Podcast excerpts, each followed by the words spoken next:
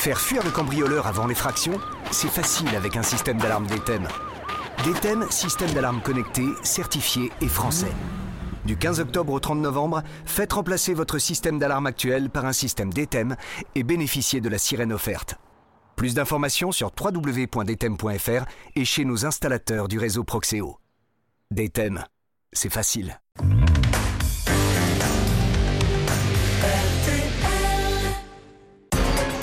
Jacques Pradel sur RTL, l'heure du crime. Et bonsoir à toutes et à tous. Et à la une de l'heure du crime ce soir, on vous raconte l'histoire d'un homme, Fabrice André, accusé du meurtre de son employeur, Jean-Émile Rebattu, euh, qu'il employait dans sa bergerie de la vallée de Lubaille, à Josier, dans les Alpes de Haute-Provence.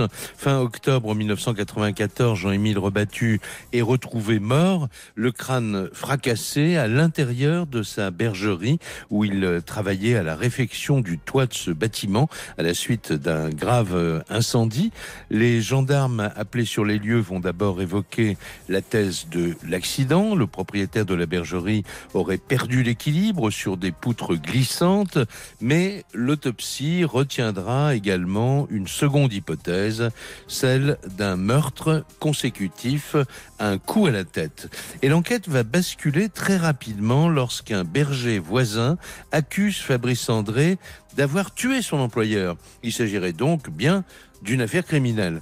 Tous les proches de la victime sont mis sous surveillance et les enquêteurs de la gendarmerie constatent l'existence d'une relation amoureuse entre Fabrice André et Jocelyne. Jocelyne, l'épouse de Jean-Émile Rebattu. C'est alors euh, l'hypothèse d'un crime passionnel qui est retenue par les enquêteurs. Elle apporte cette hypothèse surtout un mobile, l'amant, peut-être avec la complicité de l'épouse, aurait supprimé le mari gênant. Nous allons revenir en détail sur les nombreux rebondissements de cette affaire qui a valu à Fabrice André 1054 jours de prison pour rien. Oui, pour rien, car les accusations vont s'écrouler au cours du procès. Fabrice André sera acquitté définitivement en mai 2000. Qu'est-ce qu'on peut dire après cela? Eh bien, s'il s'agissait bien d'un meurtre et non d'un accident, cela voudrait dire que depuis 20 ans, un assassin est officiellement en liberté. L'heure du crime. Et rebonjour, rebonsoir à toutes et à tous. Voici donc une nouvelle édition de l'heure du crime avec euh, Justine Vignot et Amandine Lemaire qui ont préparé soigneusement ce dossier comme elles le font chaque soir. C'est Marc Bisset qui est à la réalisation technique de cette émission euh, que nous allons consacrer à revenir sur les tenants et les aboutissants d'une histoire absolument incroyable. Un homme donc euh, accusé du meurtre de son employeur, de son patron. il y aura un procès en mai 2000, c'est-à-dire euh, six ans après euh, les faits, puisque la mort de Jean-Émile Rebattu, qui euh, avait embauché Fabrice André comme berger à Josier dans les Alpes de Haute-Provence. Cette mort a lieu dans la nuit du 20 octobre 1994. Euh, évidemment, Fabrice André clame son, son innocence. Il a d'ailleurs, il n'a pas cessé de clamer son innocence pendant tout au long de l'enquête et de l'instruction et du procès qui en a qui en est suivi. il est définitivement blanchi le 5 mai 2000 car euh, le parquet ne fait pas appel de la décision de la cour d'assises des Alpes de Haute-Provence. Pourtant, l'avocat général avait requis 20 ans de réclusion criminelle en, estimant que Fabrice André, je le cite, avait tué de sang-froid. Alors, bien sûr, on peut se féliciter qu'un innocent n'ait pas été condamné à tort.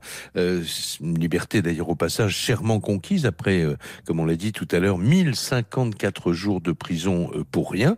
Mais cette question qui demeure 20 euh, ans après le procès, euh, si la mort de la victime n'a pas été accidentelle, comme on l'avait d'abord cru, euh, si c'était bien un meurtre, eh bien, il faut se demander maintenant, mais qui a tué et surtout pourquoi et, pourquoi l'enquête ne s'est-elle pas poursuivie après la fin du procès? On va parler de tout ça avec, euh, j'allais dire, le principal intéressé, c'est-à-dire Fabrice André, euh, ingénieur de formation, inventeur, euh, ancien berger dans la vallée de, de et qui travaillait donc pour Jean-Émile Rebattu. Ce soir, il va nous raconter cette histoire incroyable. pour lui, c'est l'histoire de la construction d'un coupable et de l'acharnement d'un juge d'instruction euh, qui a été au passage désavoué pendant le procès. On va y revenir dans quelques secondes.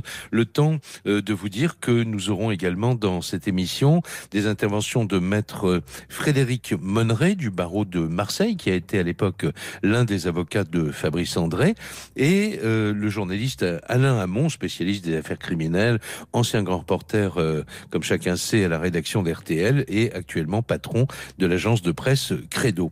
Bonsoir Fabrice André. Bonsoir. Merci d'avoir euh, accepté de, revenir sur cette, euh, cette affaire, euh, évidemment que vous n'oublierez jamais, même si on, imagine que vous avez maintenant, 20 ans après cette, cet acquittement, tourné la page. Est-ce que c'est le cas? Oui, on peut tourner la page sans oublier, et puis en gardant en nous, au plus profond de notre ADN, les réflexes et une mémoire particulièrement vive à travers l'expérience judiciaire, puisque je n'avais jamais imaginé connaître un jour ce que c'était que la justice. Après, j'en ai eu une autre vision et ça m'a décilé un peu la, vision idyllique que je pouvais avoir de cette institution. Pour, pour, euh, euh, dire aux auditeurs, évidemment, j'ai préparé cette émission en relisant tout le dossier de presse et Dieu sait s'il y a eu beaucoup d'articles sur, sur cette affaire. Et dans vos premières interviews, vous disiez pudiquement, oh, vous savez, ce qui ne vous tue pas vous rend plus fort. Vous le pensez encore aujourd'hui? Oui, bien sûr. Mais bon, euh, vous l'avez rappelé tout à l'heure, initialement, il faut savoir que dans cette affaire, on avait une autopsie qui était claire, qui disait que ça ne pouvait être qu'un accident, compte tenu du fait qu'il y avait une fracture interne communitive d'une omoplate sans contusion externe. Raison pour laquelle on s'est toujours battu avec le juge d'instruction pour avoir une reconstitution de la faisabilité tangible, réel et scientifique de ce qui m'était reproché. Le juge l'a toujours refusé. Il a préféré construire autour, et c'était beaucoup plus facile avec l'illusion, les ragots, la rumeur et les témoignages, dont on connaît dans les procès d'assises la faiblesse d'un témoignage, hein, puisque tous les gens qui sont après devant la barre euh, changent d'avis ou disent c'est les gendarmes qui m'ont dit de dire ça, ou je l'ai lu dans la presse encore mieux. Mhm. Donc euh, voilà, et, la construction après devient diabolique. Le juge ne veut pas se déjuger évidemment, et puis il va chercher, puisque là on a quand même un cas d'école, euh, un juge qui se permet d'aller remettre en liberté un détenu en échange d'un faux témoignage pour pouvoir avoir euh, un élément supplémentaire pour me réincarcérer alors que la chambre d'accusation m'avait déjà libéré au bout de dix jours de détention. Oui, bien sûr. on va reparler tout à l'heure évidemment du, du procès et, de ce coup de théâtre qui intervient au troisième jour de, de ce procès. Les, les deux principaux témoins de, de l'accusation euh, s'écroulent littéralement à la, barre et reviennent sur leur déclaration euh, antérieure. L'un d'eux, donc, un, un co-détenu, un ancien co-détenu qui de, de Fabrice André, lorsqu'il était en, détention provisoire, va euh, révéler que le, témoignage qu'il a donné, c'est-à-dire euh, il avait dit, euh, paraît-il au juge, que Fabrice André lui avait fait la confidence qu'il était bien l'auteur du meurtre, eh bien cet homme va dire que son témoignage était en fait un deal avec le magistrat en échange de sa liberté, ce que évidemment ce magistrat a toujours nié, et y compris pendant, le, pendant le procès. Hein. Très clair. Il, ne pourra pas vraiment le nier, puisqu'ensuite il a été remercié par la magistrature, il est devenu avocat, puis ensuite il est parti avec l'argent de ses clients, puis il a été interné euh, en psychiatrie. Donc euh, il a quand même un cursus euh, assez révélateur des pathologies initiales qu'il pouvait porter, qu'il m'était difficile de dénoncer à l'époque. Mais l'histoire, c'est ça qui est très intéressant, c'est qu'avec l'histoire, la vérité finit toujours par refaire surface et les individus tombent les masques. C'est ça qui est très intéressant. Bien sûr. Alors, on va se retrouver beaucoup plus longuement euh, tout à l'heure dans, dans le cours de cette émission pour que vous nous racontiez euh, de l'intérieur comment vous avez vécu tout cela, parce qu'il y a eu quand même, quand on dit 1054 jours de, de prison, bon, euh, bah, ça fait quand même de, de, très nombreuses années. et ça fait plus de deux ans et demi, mais bon, ça ne s'est pas fait en une seule fois. Et, oui, oui, bien entendu. régulièrement interrompu par des remises en liberté qui étaient acceptées par la chambre d'accusation d'Aix-en-Provence où là, nous avions des magistrats qui étaient un peu plus euh, avertis. Oui, alors on développera tout cela euh, avec vous et avec euh, donc évidemment votre votre avocat de l'époque, l'un des avocats de l'époque, maître Frédéric Monneret, que je crois vous n'avez pas revu depuis toutes ces toutes ces années. Bah non, parce que les années ont passé. Entre temps, il a fallu que je rattrape. Vous savez, quand vous sortez de prison, vous avez qu'une envie, c'est de rattraper le temps perdu. Bien et sûr. Puis vous, vous décupez l'énergie et puis après, ben. Euh, dans la vie, euh, il y a des hauts, il y a des bas, mais c'est pas parce qu'on tombe dans la case prison du Monopoly de la vie qu'on ne s'arrêtera pas plus tard euh, sur la case Champs-Élysées. Il n'y a aucun souci dans, dans nos cheminements. Fabrice André, une dernière question juste avant la pause qui, arrive. Euh, si je comprends bien, vous avez répondu à la question que je posais tout à l'heure. Si ce n'est pas un accident, ça voudrait dire qu'un assassin est en liberté. Vous demeurez persuadé que euh, le malheureux Jean-Émile Rebattu est tombé euh, de ce toit en glissant sur une poutre et que c'était un accident. Alors moi, je ne vais pas spéculer. Ce que je demande juste, c'est qu'on revienne à des faits factuels objectif est qu'on parte de l'autopsie initiale, puisque euh, il faut remettre la science au cœur en fait de ce procès. Imaginer sera toujours plus fort que voir et toucher, de même que croire sera toujours plus exaltant que comprendre.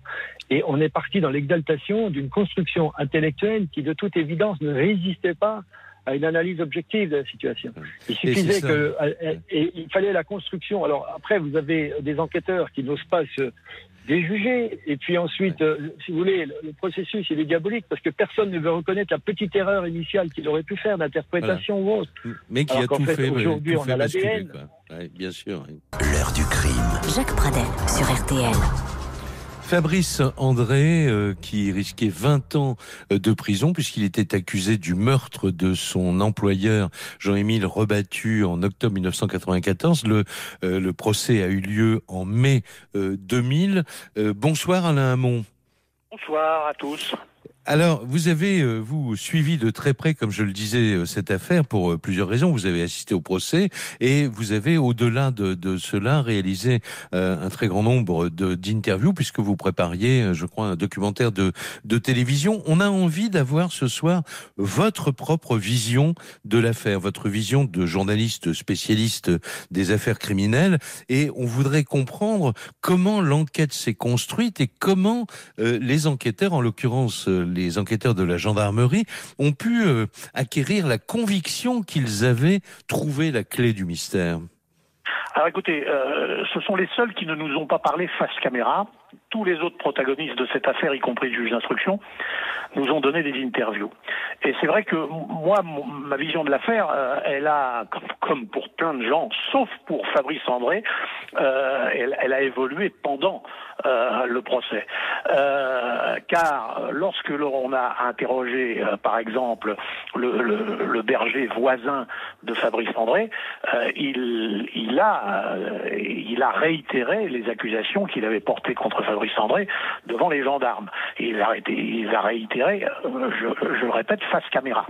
Et puis quand on a, rencontré euh, la femme de, de Monsieur Rebattu, la femme de la victime, euh, avec son papa, qui euh, avait en effet avoué à un moment donné de l'affaire être le véritable auteur de ce qui était arrivé à la victime. là aussi, c'était assez troublant parce que on se disait euh, en analysant rapidement ce qui venait d'être euh, donné dans l'interview, on se disait que si le papa de Jocelyne, euh, dont on a dit qu'elle était la maîtresse de Fabrice André, si le papa s'était accusé, c'était pour pour couvrir sa fille.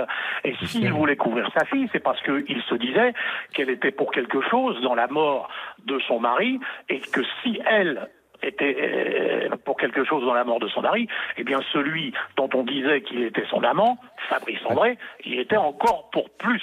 Bon, et au fur et à mesure où nous avons interviewé les gens, en fait, la seule personne, et c'est le premier que nous avons, euh, nous sommes allés chez lui. Il n'était pas, il n'était plus à Josier. Nous sommes allés chez lui. Nous l'avons euh, interviewé. Nous l'avons suivi pendant plusieurs jours. Je m'en souviens très très bien. Le seul, le seul qui paraissait complètement clair dans sa tête, c'était Fabrice André. Il nous a, il nous a donné des heures d'interview. Et comme il vient de le faire euh, il y a quelques minutes à votre micro, il était complètement, euh, complètement clair dans sa tête et même tranquille. Je suis pas certain que Maître Monneray, il nous le dira peut-être. Je suis pas certain qu'au procès, M. Monneray était aussi tranquille que son client, même si euh, il sentait qu'il avait quand même des, des, billes. Donc, euh, comme, vous, comme vous pouvez le comprendre, au fur et à mesure de ce documentaire que nous tournions, euh, nous nous posions quand même pas mal de questions. Nous nous posions pas mal de questions.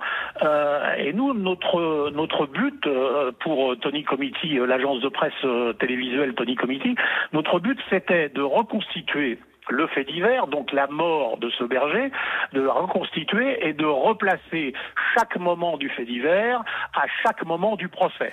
Euh, donc il nous fallait interviewer tous les gens avant. Euh, et bien sûr, à partir du moment où nous avons suivi le procès, eh bien il y a des tas de choses qui ont changé en, cours de route, en cours d'audience, parce que ce fameux voisin de Fabrice André, pour ne parler que de lui, qui vient à la barre et qui dit tout le contraire de ce qu'il a dit aux gendarmes, mais de ce qu'il nous a dit aussi à nous, face caméra, je le répète. Là, euh, là, on commence en effet euh, à, se creuser la tête. Alors, au début de mon intervention, les seuls, je dis pas qu'ils nous ont pas parlé, hein. Attention, mhm. ils ne nous ont pas euh, parlé officiellement. Alors on voulait éventuellement les enregistrer. Ce sont les gendarmes mais ils ne se sont pas privés de nous donner leur intime conviction en disant, euh, en nous disant off the record, comme on dit, qu'ils étaient sûrs de leur coup, etc., etc., que ce n'était pas un accident, que c'était bien un, assassinat, que c'était bien Fabien André qui l'avait perpétré. Oui.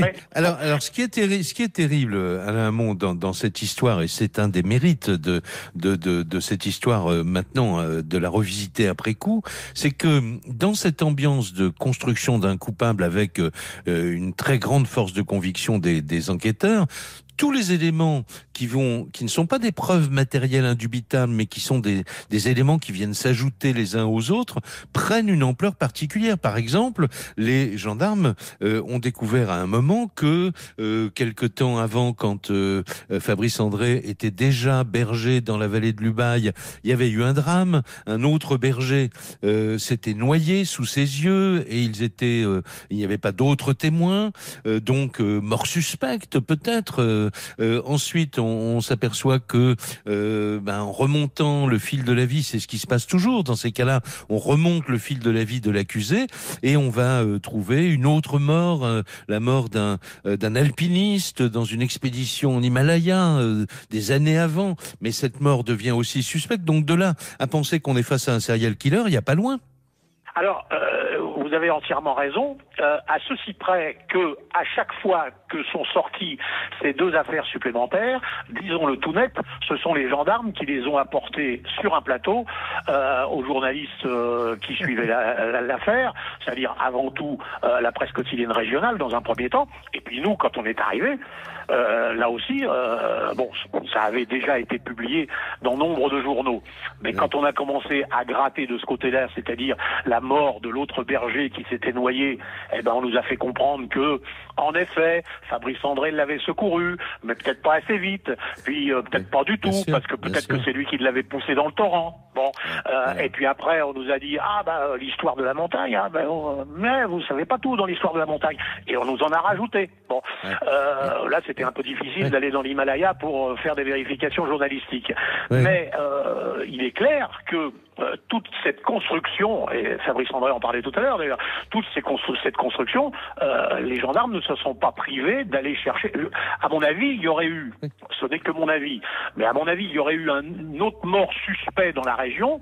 Euh, euh, on, aurait cherché à savoir si euh, le malheureux Fabrice André. Oui, absolument, absolument. Et alors, je voudrais juste ajouter, parce que là, on arrive à la pause, mais on va vous retrouver un petit peu plus tard dans l'émission. Mais il faut ajouter que quelques mois avant la mort euh, de Jean-Émile Rebattu, euh, au printemps précédent, je crois, cette cette bergerie avait brûlé.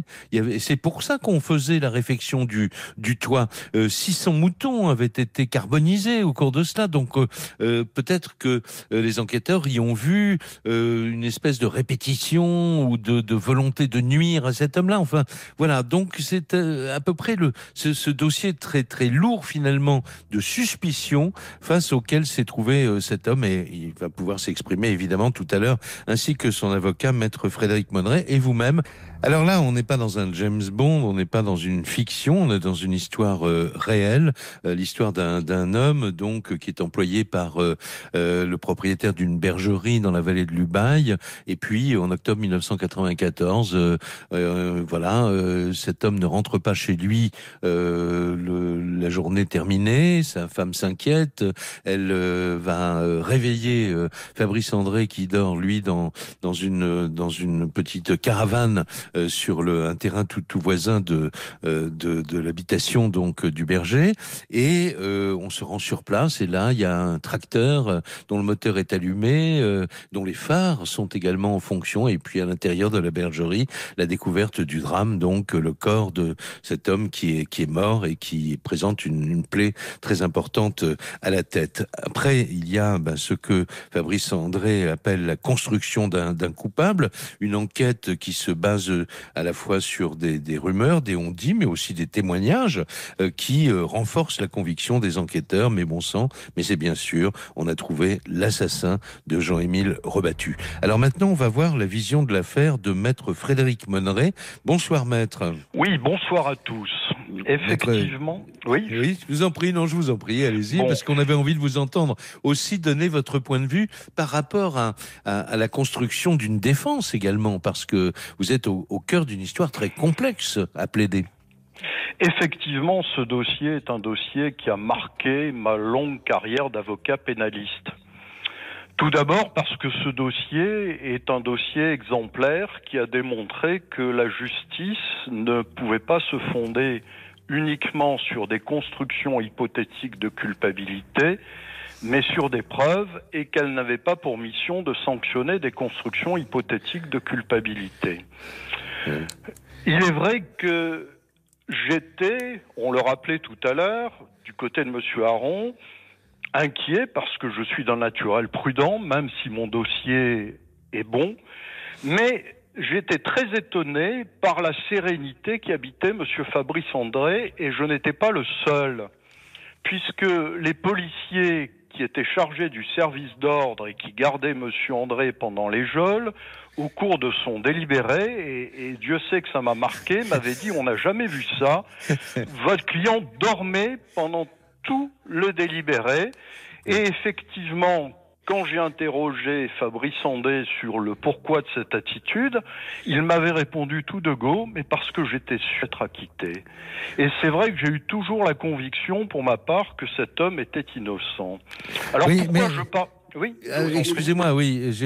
Là, euh, j'ai envie de, de, dire aussi que de son côté, Fabrice André, qui lui, évidemment, euh, clamait son innocence et qui avait été à plusieurs reprises mis en examen d'abord, puis incarcéré, puis libéré, puis réincarcéré à cause d'un nouveau témoignage qui a fait quand même, dont on va parler ensemble, ce co-détenu brutalement qui dit mais moi j'étais en prison avec Fabrice André, il m'a avoué entre quatre yeux dans, dans, dans, la cour de promenade que c'est lui qui avait fait le coup quoi. Euh, donc et en plus vous avez donc euh, un, un, client, si j'ose dire, quelqu'un à défendre, euh, qui euh, vous facilite pas les choses parce que il est très remonté contre le juge d'instruction. Le juge d'instruction s'appelle de son nom de famille Bonnet et il, il, relit les textes du juge d'instruction. Je, vois à quoi vous faites allusion, puisque Fabrice André, chaque fois qu'il recevait effectivement la notification d'un acte du magistrat instructeur, s'amusait à corriger ses fautes d'orthographe en indiquant au juge je vous décerne un bonnet d'âne, ce qui n'était pas de nature à améliorer les relations entre ces deux hommes.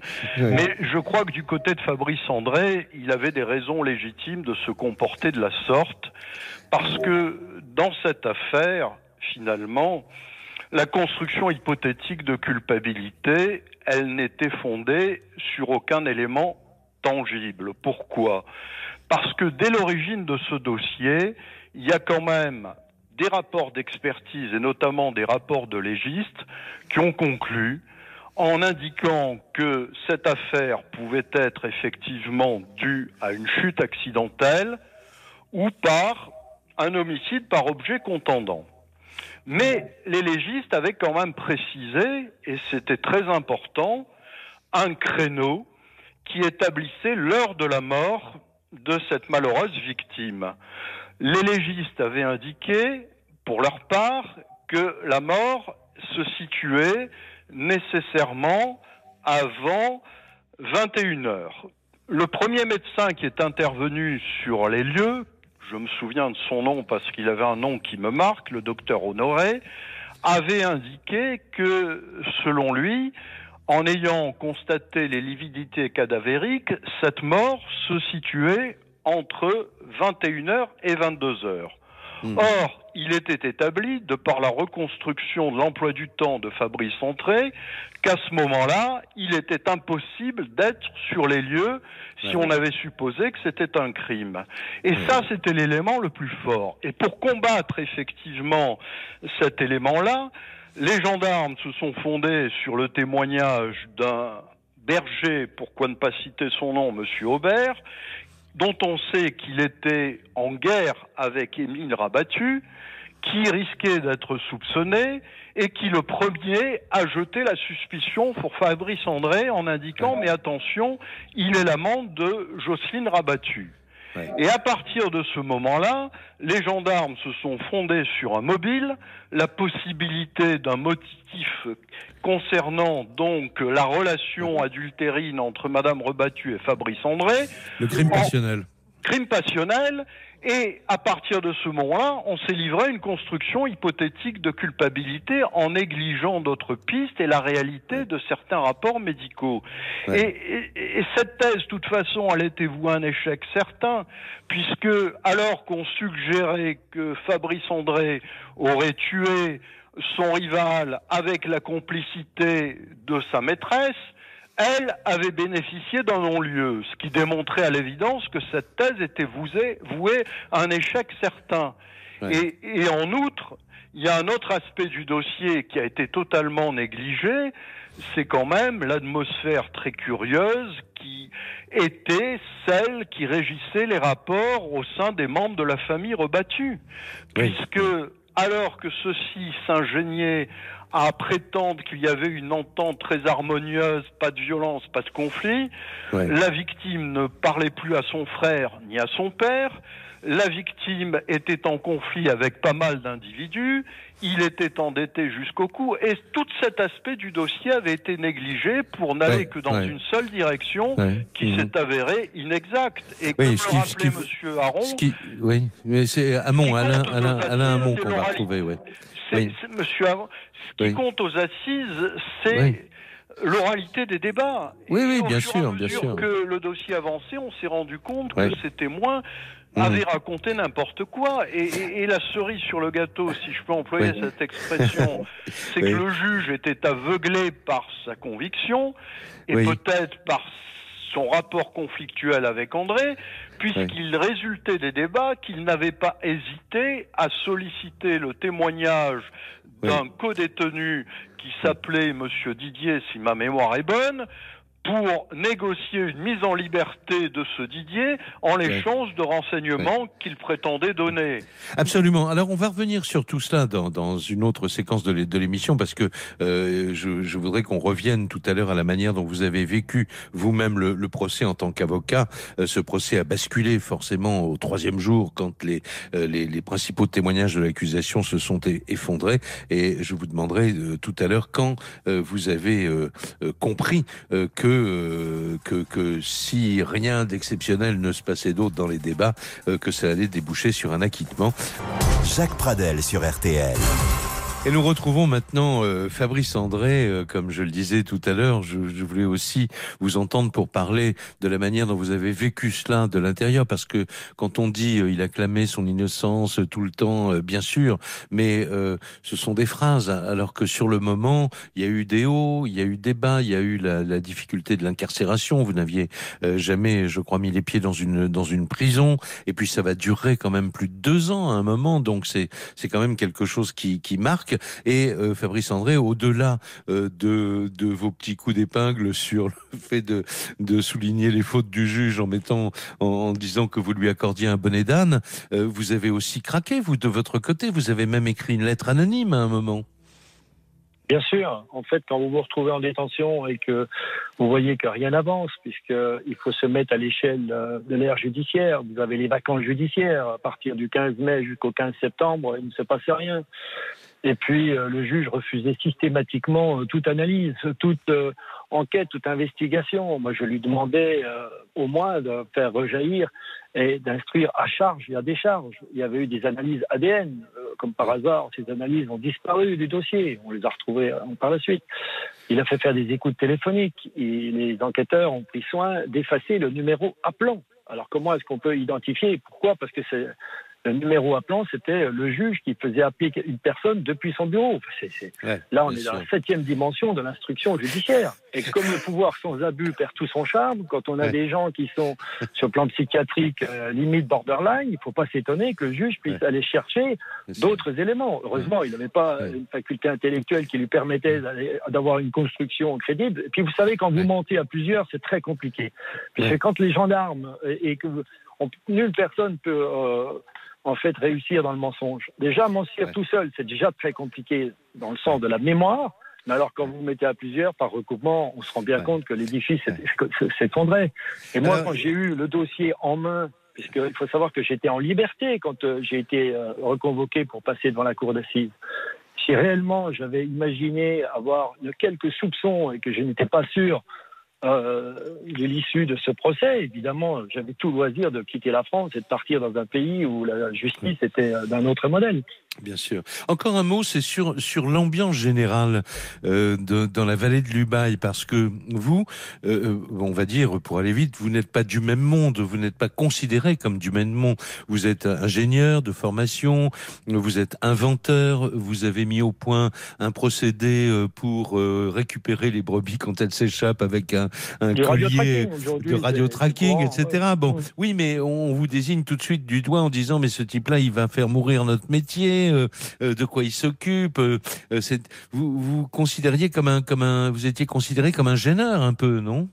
Ben moi, je suis l'étranger déjà, donc je n'ai pas, je ne participe pas et je ne partage pas en fait les soirées alcoolisées. Je ne suis pas chasseur, je suis plus orienté vers la nature. Et puis, même si j'ai des affinités certaines pour apprécier le cadre, le biotope de la haute montagne, c'est ça qui m'animait dans ce métier. Euh, je n'avais aucune affinité, euh, on va dire, élective ou intellectuelle avec ces gens, mais ils ne m'empêchaient pas de partager des bons moments avec eux. Et puis, euh, c'était un éleveur, mais vous savez, entre éleveurs, il y a aussi une guerre qui est liée tout simplement aux surfaces, au pâturage, aux primes, et puis à la rivalité économique d'un monde particulièrement difficile et qui était déjà à l'époque très difficile. Vous êtes retourné sur place après votre acquittement? Bien sûr, je suis retourné plusieurs fois sur place. J'ai même rencontré euh, des gens. Et euh, à un moment donné, euh, je tenais un commerce et j'ai rencontré une dame qui était jurée au procès. Bon, qui avait son droit de réserve, mais on en a discuté. Et puis j'ai rencontré plein d'autres personnes et plein d'autres témoignages. Depuis, il faut savoir que la justice a évolué, les gardes à vue sont filmés, il faut aller beaucoup plus loin. Il faut même euh, carrément prendre le rythme cardiaque, filmer les de l'œil. Enfin, si on cherche la vérité, il y a des moyens techniques qui existent. Ouais, comment vous expliquez, ça sera mon dernière question là dans cette séquence, euh, comment vous expliquez que votre beau-père, donc le père de euh, enfin votre beau-père, non, le, le père de Jocelyne, donc le, beau-père de, de, de Jean-Émile Rebattu, va lui au cours de ces de cette garde à vue de 48 heures, littéralement craquer et s'auto accusé du meurtre. Mais c'est tout à fait logique, puisque moi, euh, en fait, euh, au cours de la garde à vue, c'était relativement simple. Nous avions tous une chronologie évidente qui se basait sur 4 ou 5 heures. Il n'y a pas besoin de déborder plus ou autre en termes de faisabilité. Qui pouvait être sur la scène du crime éventuel dans le cas de la reconstitution donc moi, ils m'ont dit, bah, écoute, il vient d'avouer. Et avant, ils avaient pris euh, le, soin de me dire alors où tu étais, à telle heure, à quelle heure, etc. Et comme moi, j'avais dit précisément que j'étais avec lui, c'était une manière à droite, certes, sur le plan de la tactique de l'enquête, pour me confondre avec lui.